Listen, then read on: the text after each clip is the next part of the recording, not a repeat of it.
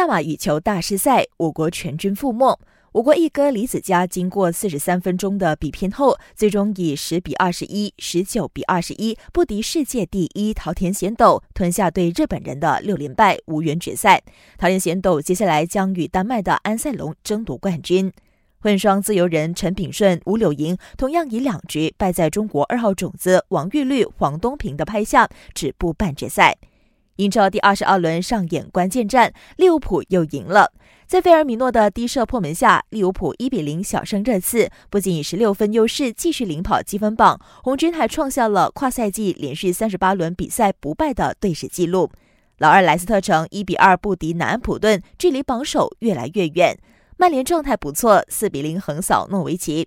切尔西三球零封伯恩利，阿森纳与水晶宫握手言和，以一比一收场。埃弗顿一比零战胜布莱顿，狼队一比一闷平纽卡索。